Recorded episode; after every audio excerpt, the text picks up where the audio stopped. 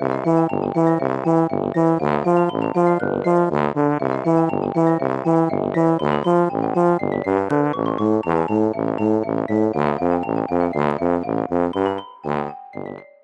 家好，我是帅帅。大家好，我是 GoGo。欢迎收听你的宅友已上线。今天要突如其来的来进行一些 BL 作品的分享，也没有很突如其来吧，就 是每一集都蛮乱入穿插，也是。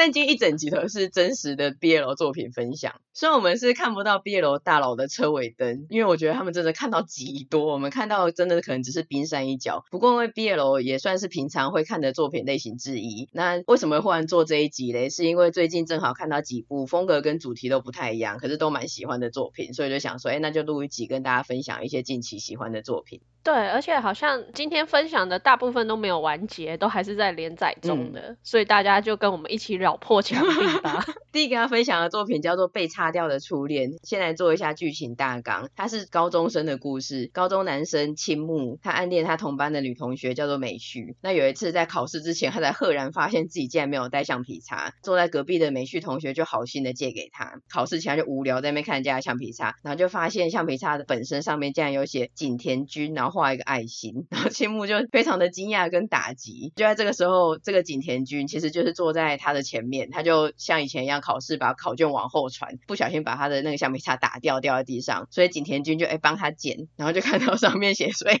这不是我的名字，然后还有个爱心吗？他就傻眼想说是不是青木暗恋他？那青木在这个当下场合就很尴尬，那他也知道一定是被误会了，可是他当下没有解释，因为美绪就坐在旁边，而且他顾虑美绪的心情，他想说如果说哎不是是美绪的。我就是现场，反正就暗恋公诸于世嘛，就没有讲什么话。后来就跟景田讲说，放学后他在顶楼等他。那景田就很紧张，他想说：天啊，这是一个要被告白的节奏，要被男生告白了。这真的是个美丽的误会耶。那因为大家日文名字很难记，所以以下我们把青木简称为小受。为什么只针对他 叫小受？因为两个男生的人名很容易搞混，所以先一个是小受，宫君持续维持景天。这 对青木也太不公平了吧！然后放学后在顶楼嘞，他们双方就像对峙一样，然后换同步的一起鞠躬道歉。景田就鞠躬道歉说对不起，没有办法接受。然后小受就鞠躬说橡皮擦的事情，请不要告诉任何人，而且你就把这件事情忘了吧。那景田就很惊讶，因为他根本没有想到要告诉别人，他就觉得那是他们自己的事情，而且他也人很好，就是说虽然我没有办法接受，但你也不用把你的心情抹灭，当做不存在。很抱歉没有办法给你像样的回复。这个时候失恋的小受他内心就被触动，因为毕竟他也才刚失恋，因为那个女生她以为。那个女生喜欢别人，而且他还要被误会来跟这个他的情敌做这种事情，而且还又想到他喜欢美绪的真实的心情啊，还有跟他相处的回忆，他就很羡慕这个眼前的景田，不禁流下了一滴泪。那景田就误会了，想说天哪，我拒绝他，竟然真的让他那么难过，竟然哭了，原来他这么喜欢我，真的很可爱耶。对，从此他就对他很在意，然后后来两个人就开始有更多的互动，在这些相处之中，小时候就发现说，哎，其实景田真的是个暖男人，很好，就渐渐的真的喜欢上他。真的，我好喜欢他们这一对哦，因为是很幽默的方式，然后两个人也很直率，就像景甜他不会觉得说怎么有个人偷偷在暗恋我啊，对，觉得恶心啊什么，也不会想说拿这件事情到处去说嘴，他就是很坦率的接受这件事情，把它当做是一个人在对待。不好意思，我没有办法接受你，但也觉得说原来你这么喜欢我，然后就开始很在意这个人，对，还是很诚恳用心的思考。对，真的很喜欢他哎，外形也很棒，一个黑发，高高帅帅又爽朗的运动青年。这部作品的原作一开始是西内库雷度在网络上创作，那后来可能有些知名度吧，改在杂志上发行的时候，他就变得他是原作，可是真正作画的是安物语的有一位叫霍子的作画。我不知道大家有没有看过安物语还是霍子的其他作品，如果有看过的听众朋友应该就知道他的风格。我超喜欢他的戏剧化的表情包表现，还有因为他是画少女漫画的，他不是只会画搞笑的，所以有时候还会画真的少女漫画的美型画风，但中间又会忽然画风一转，有一些很夸张的演技。跟搞笑的场面穿插，看起来就会很可爱、很轻松。这部作品真的是蛮推荐，不要把它当做是 BL 来看，当做是一个校园青春剧来看的话，我觉得也是蛮好的。而且它其中穿插的一些生活笑料啊，也真的会让你会心一笑。这部的小受青木，我觉得他真的很可爱，因为有一些 BL 的小受是比较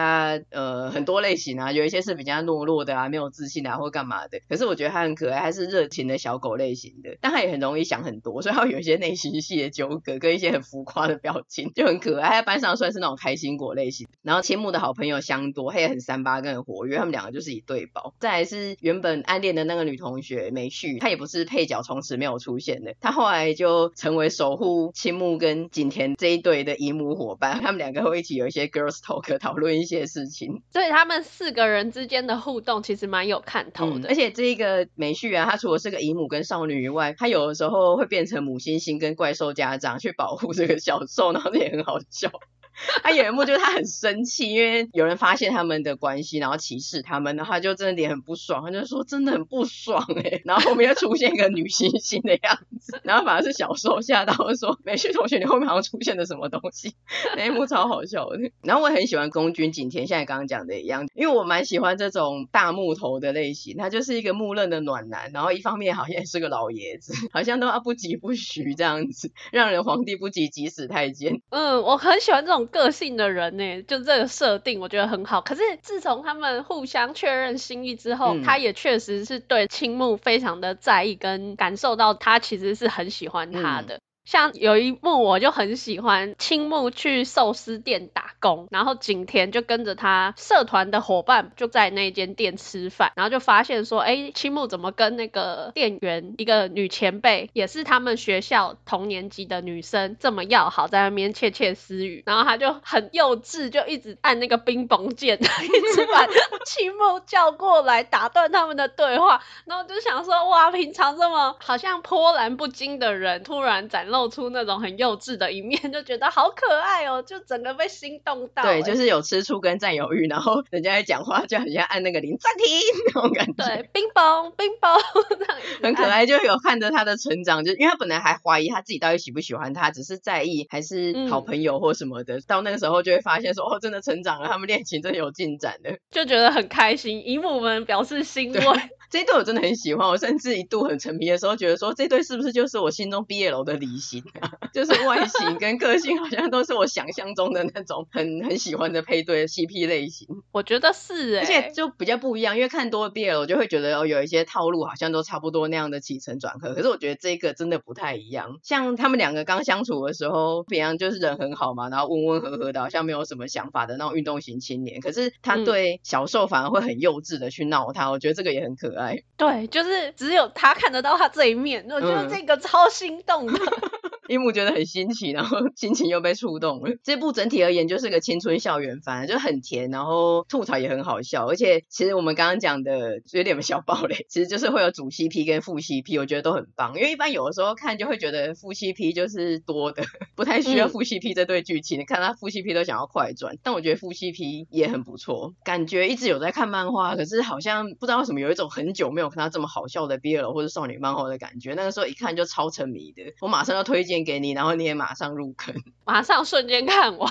因为现在还是看不够。嗯，现在没几集。对，网络上也有人分享说，看这一对的进展比范进中举还要快乐。我觉得这批语真的太好了，就让人异常的快乐诶，关注这一对。范进中举，最后他发疯了。希望大家不要觉得就一开始什么啊误会啊这种的设定很瞎很老套，其实这就只是一开始他们开始有互动的起源而已。这部是真的很清新疗愈，然后后来就会有自己的发展，就不要管他们前面是因为这个橡皮擦事件这种误会的老梗就无所谓，关注后面的清新好笑的发展就好了。而且被擦掉的初恋啊，刚刚有提到橡皮擦这个误会嘛，嗯，其实是因为那个他们的名字景田跟刚刚讲的小受的朋友，他们的姓前。面很类似啦，然后那个女生是写在橡皮擦上面嘛，所以前面最关键的那个字被擦到没有了，才会出现就景甜，就以为那个女生喜欢的是景甜。变成是一个误会，其实那女生喜欢的根本就是另外一个朋友，就是小时候最好的朋友，所以后来他们才会变成四个，然后是主 CP 跟副 CP，算是个美丽的误会。这一部它在二零二一年的十月有改编同名日剧，在 Netflix 上面可以看到，主要的主 CP 青木跟景田他们两个是由杰尼斯的成员饰演，因为我心中就已经是漫画美好的印象了，而且我后来对日剧的演技啊之类的越来越没有信心，所以我目前是没有打算看日剧，但听说评价是真的不错啦，所以就看听众朋友的。的选择，想要看漫画还是看日剧都可以。这部我也不打算看日剧，我觉得青木青木跟景田就是漫画的模样，他们就是二次元。我们想要维持心目中那个理性的存在。但如果有看日剧的听众朋友，可以跟我们分享一下，可能就有人觉得说，哎，奇怪，那那个三十魔法师你们就看日剧看得那么爽，然 后这一部就不看。有的时候就是这样子，你很难去说为什么。那下一部是名字叫做《天降雷神缠上我》，这书名有点雷。以为是什么言情小说，很像 霸道总裁逼我嫁之类的。可是其实他也没有乱翻，他也算是提示了剧情大纲啦。只是他如果日文好像直翻的话，比较是雷神与上班族。那我们不知道为什么台版把它变成一个是言情小说的名字，变成天降雷神缠上我。如果是我来日本台的话，就有会天降雷神好吃惊。这感觉一点都没有浪漫喜剧，超烂。可是我觉得也算是有说对，天降雷神你不吃惊吗？不能说错，真的太雷了，真的很雷。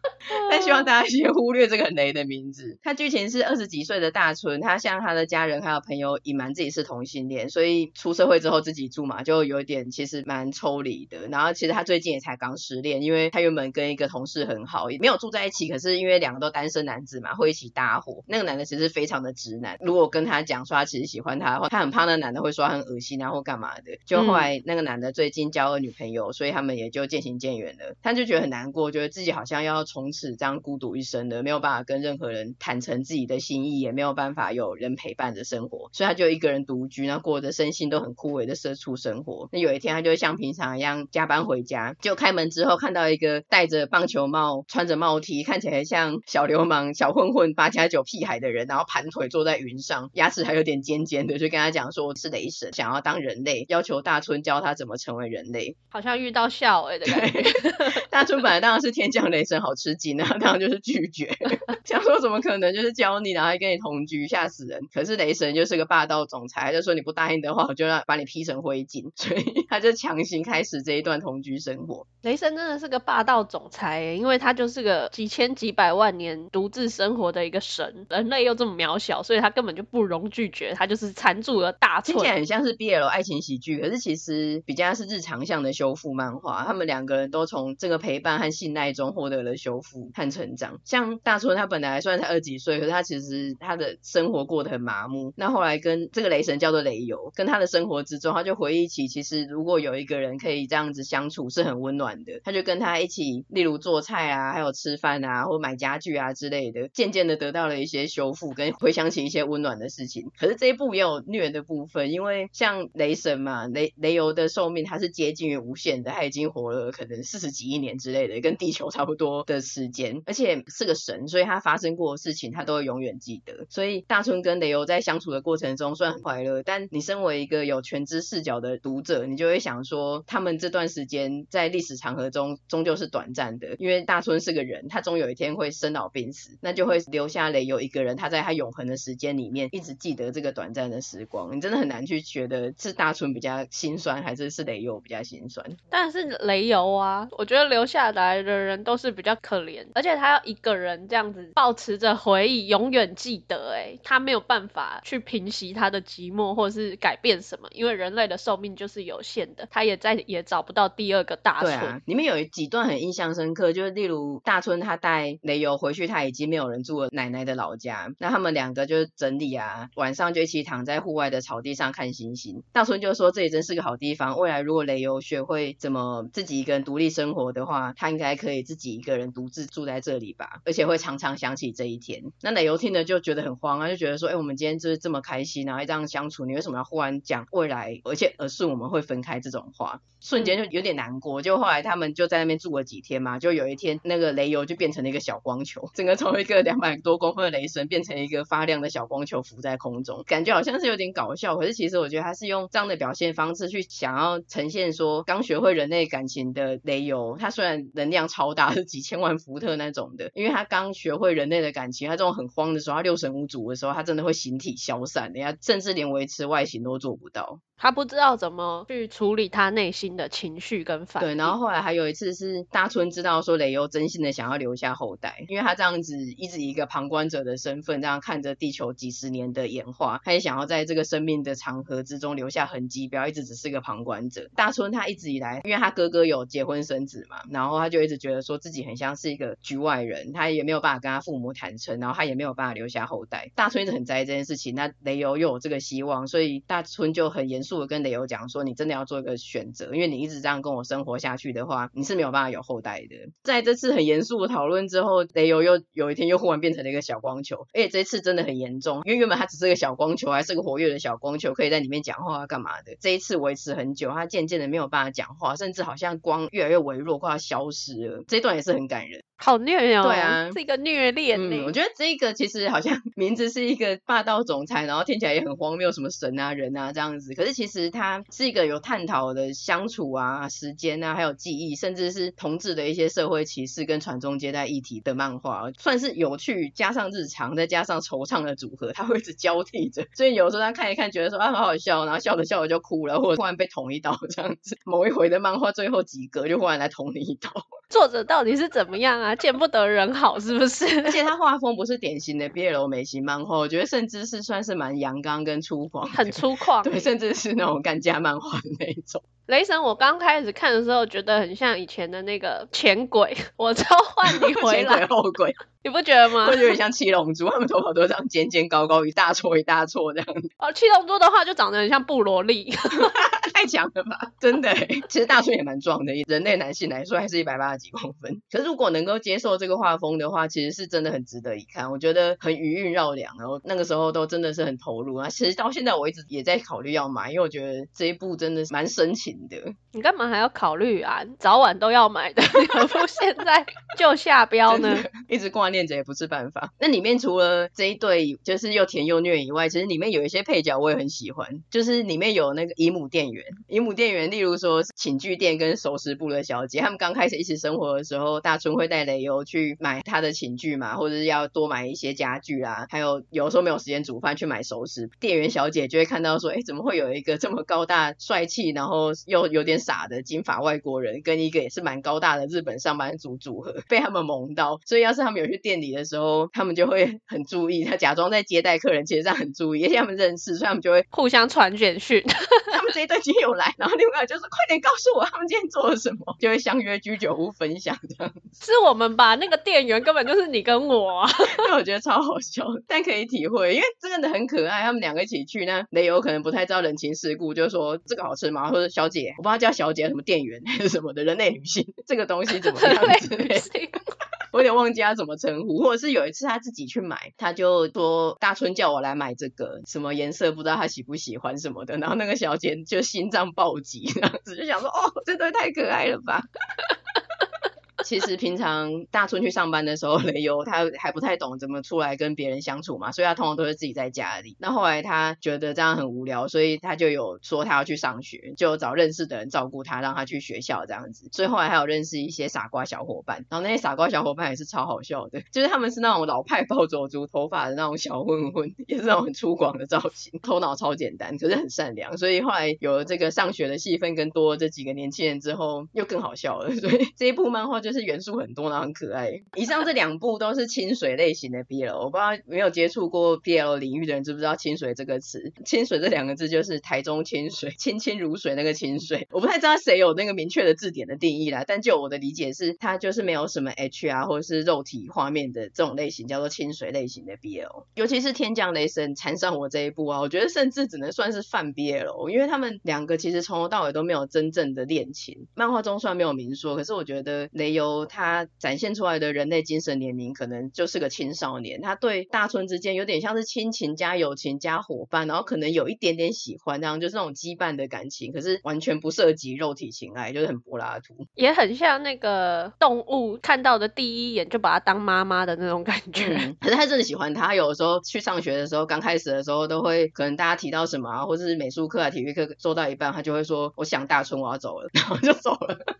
就很可爱。我觉得雷游真的是大春的一个救赎哎，因为他一直。又很压抑自己，不敢跟身边的人出柜啊。嗯。可是雷游根本就不在乎这一切，他觉得只要你开心，你堂堂正正，没有什么不可以。所以他会在大街上，或是他们去水族馆的时候，牵着大春的手。我觉得就是米平的大春心中，他一直很自卑，很想做的那一块。而且大春虽然喜欢他，但他也知道说他是个神，或者他的精神年龄其实可能还没有到这个阶段，所以他也不会去逼他。嗯。他就一起相处，然后一起成长，他很开心。这对真的很棒，我就很喜欢这一对。所以如果是 BL 初心者啊，或者是比较不喜欢情热场面的人，我觉得真的是可以看这两部，因为这两部真的是算泛 BL。没错，初心者 GoGo 跟大家保证，这两部都非常的 棒。那如果有一些比较呃不同类型的听众朋友呢，我们接下来这一部就可能会很适合你的胃口。这个太重口了吧？这部我不太知道我算不算喜欢呢？可是觉得算是近期觉得蛮特别，然后印象深刻的，而且好像有点知名度，所以我就来分享一下这一部。这部叫做《九柱神》，它是埃及的九个神明，以生命之神叫做欧西里斯为首，埃及的九柱神各司其职守护埃及。九柱神里面有一个战争之神赛特，他就杀了他哥欧西里斯，就像我们以前看的希腊罗马神话一样，反正他们就是会有一些杀戮啦、情爱神之间的战争，他就杀了他哥，篡夺他的王位。统治埃及，从此埃及就陷入他惨无人道的血腥统治之中。那数百年后，其实这一个死掉的生命之神，他算是有留下一个遗腹子，他老婆也一直隐姓埋名的躲起来，躲过那个赛特的追杀。他就带着他长大的儿子来复仇。那之前呢，很熟了，他接受血腥统治的神就哇趁乱那个母子回来复仇了，他们就趁此机会说好，那我们就来进行审判，来决定谁是王室的正统继承人。剧情就从这边开始。如果用一句话来简洁的话呢，这一部就是埃及众神的狗血八点档 BL。从刚刚到现在，只觉得很狗血，然后争权夺位，什么神来神往的，跟 BL 好像没有什么关系。结果竟然是这个走向。你知道为什么吗？因为第一个没有暴雷的，一开始就知道的是这一个遗父子啊，侄子，他喜欢他舅舅，他不知原因，可能是小时候或者什么的，反正他喜欢他舅舅，所以说他是他的杀父仇人，嗯、可是他喜欢他。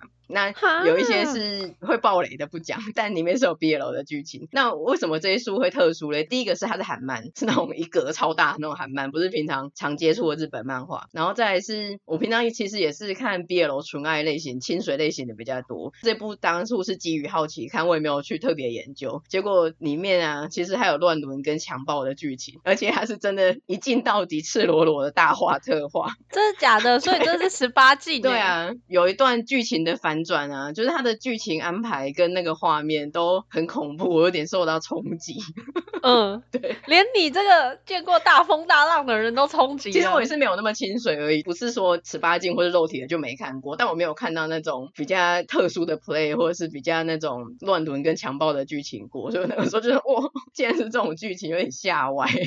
他这个是不是就道德沦丧？就是你也不要用正常的伦理观念来看待。对，因为你就想那个宙斯啊，他不是也都会去变成一些鹅啊牛啊，去强暴一些人类女性。他老婆不怪她老公，还会去把人家变成石头啊，或干嘛的？嗯、就是可能要基于这种 对神话的粗浅了解，对 对，就想说啊，反正就是贵界很乱这样子。可是阅读之前真的是要斟酌一下啦。BL 大佬可能会觉得我真的是野人献曝啊，是很丢脸，这样会觉得这一部很可怕。嗯、但我个人是确实有被吓到，所以如果跟我差不多 level，或者甚至比我更 BL 初心者的人，就是要小心。初心者的 GoGo 来说的话，这一部对我来说有点太过激了，所以我至今还没看。对啊。就大家真的要斟酌，像我就是一个初心者，我就不太会先去碰这个东西。对对，大家就看自己喜欢的就好，不要被吓歪，然后从此不敢碰之类的。那值得一提的是主角，因为我觉得这一部就是一些八点档的剧情卖点。我个人觉得杀了他哥的那个战争之神赛特啊，他长得很好看诶，就完全是盛世美颜。嗯，就是在很多少女漫画或者 BL 里面，我觉得他也算是非常的独树一格，真的是一个美男子男神。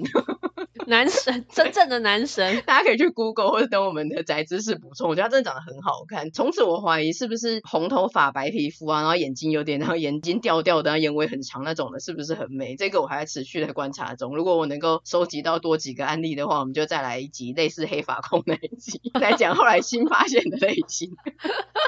但他真的美到让我觉得他是一个新类别。嗯，再来是因为正好这一集有聊 BL 嘛，之前我一直很想讲，但之前就聊别的东西。聊 BL 的话，我来分享一下我姐非常推崇的作者，叫做夏目伟硕。有多推呢？就是他的作品只要有出台版的都有买，一生推。我们叫二三十本他的漫画，他是同人画家出身的。最开始认识他是他画同人《海贼王》的索隆香吉士索香开始，一听就觉得很香了。索香其实真的蛮香的。而且我在录这一集之前，因为那是他蛮早期的作品，后来就看他自己原创的，想说，嗯，索香会不会是记忆美化了？会不会其实没那么香？然后又去翻，哦，真的很香，确认，确认过眼神，对对。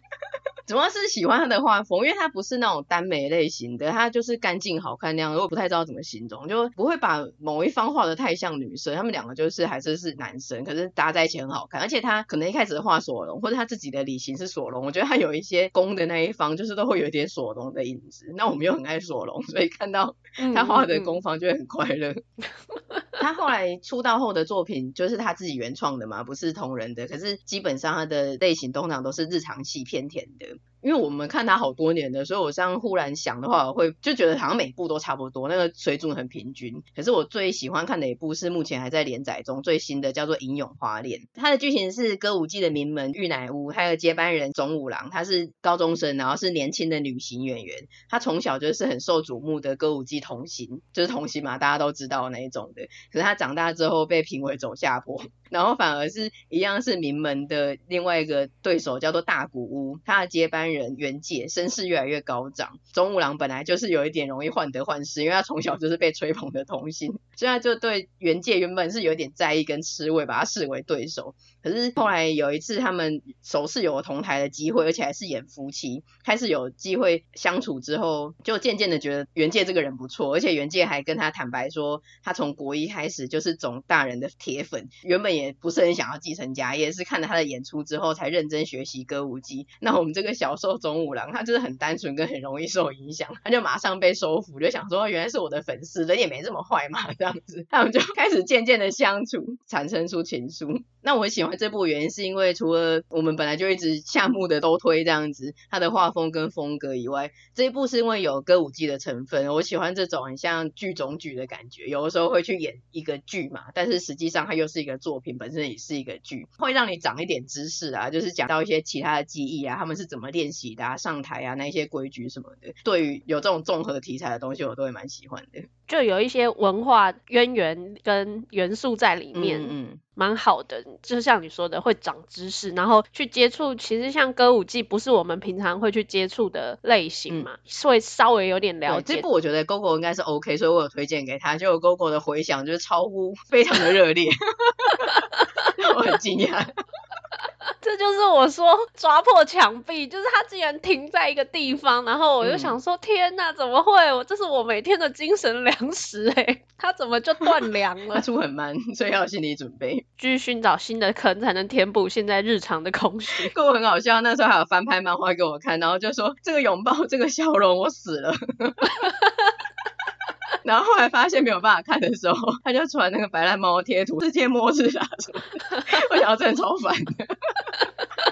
就深深的跌入这个坑。我很喜欢他们两个，就是原界跟总五郎。一开始接触的时候，因为原界他的攻的气质非常的强，一开始我就觉得说，哦，他真的很厉害耶，腹黑，就是用这个方式在一点一滴的对，在聊那个总五郎。然后就想说，天哪，总五郎怎么会是对手？因为你就看到总五郎被弄得小鹿乱撞，就是开始对他有点在意。嗯。因为原界有时候讲话，他不是真的要表白说感情的那种表白，嗯、他真的是作为一个粉丝，然后作为一个演员，他希望跟总五郎是长久的搭档，也真的是他的铁粉，就支持他、喜欢他这样的一个心情，但是是很狂热的。可是总五郎就误会了，他就觉得说，哦，你抱着我，然后说想当我的永远的搭档，把我放在第一位，又对他的合作伙伴很吃味，就觉得说，哦，你是喜欢我的，你的感情是作为恋人的那种感情，是爱情，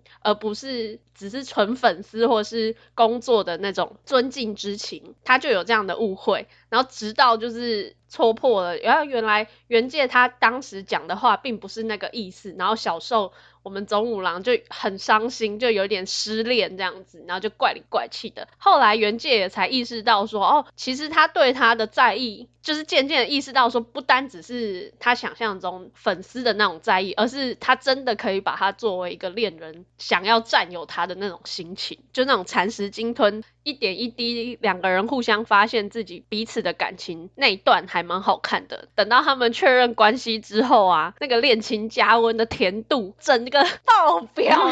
对，而且他们两个就是在学校，因为他们一样是艺能班的，就会有一些互动，但是不能被人家发现。然后又会希望能够有一起练习的时间，本来就会有练习的时间。那有的时候要各自练习，有的时候要一起练习，就是会一直有一些生活跟工作上的交接。然后两个又很想要接近对方，又不能被人家发现这样子，但又真的。很想要接触，然后就需要去冲冷水啊那种的，那种剧情就会很嗨。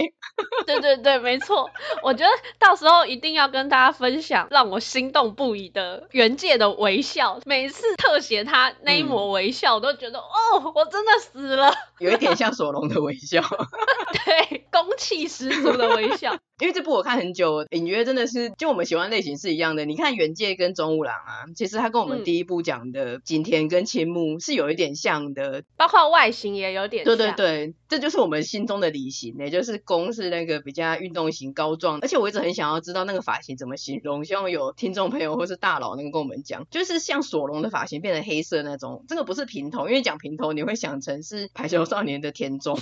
可是那个不是平头，就是这种短的发型，然后略长。那种我不知道那个叫什么形容，可是我很喜欢这种发型，我觉得很清爽。嗯，然后瘦的话就是不要到太柔弱或是太像女生，她就是像中五郎或是青木，就是清清爽爽，有点像有点像白痴王子啊 那一种感觉，在班上算是个活泼那种有点热情可爱的小三八那一种类型的，我觉得这种的组合都很可爱。那是我们的 BL 离型。这是不是也是 BL 指南？就是公君都是黑发，小受就是要这种金发帅哥类型。觉得真的是我们的初心者，或是比较老派的。没有，现在真的好难哦。现在后来我开始越看越多了以后，然后看到大家讨论，连一些大佬都会猜错。我现在真的是 BL 真的记忆深且广，或者是就我本来猜是这个，后来看一看，哦没有，我竟然猜错，哎，后来又变成这个这样子，就是竟然逆转了两次。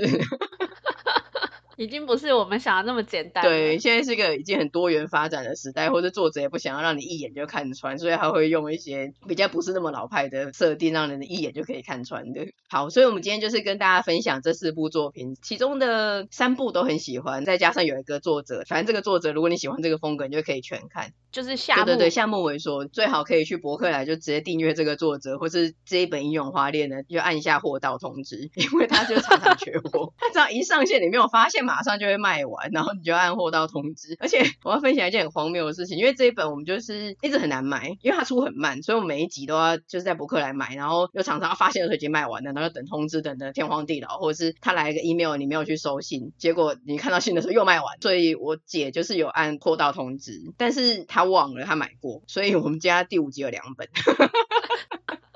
没关系啦，好的作品通常收三套也是合情合理的。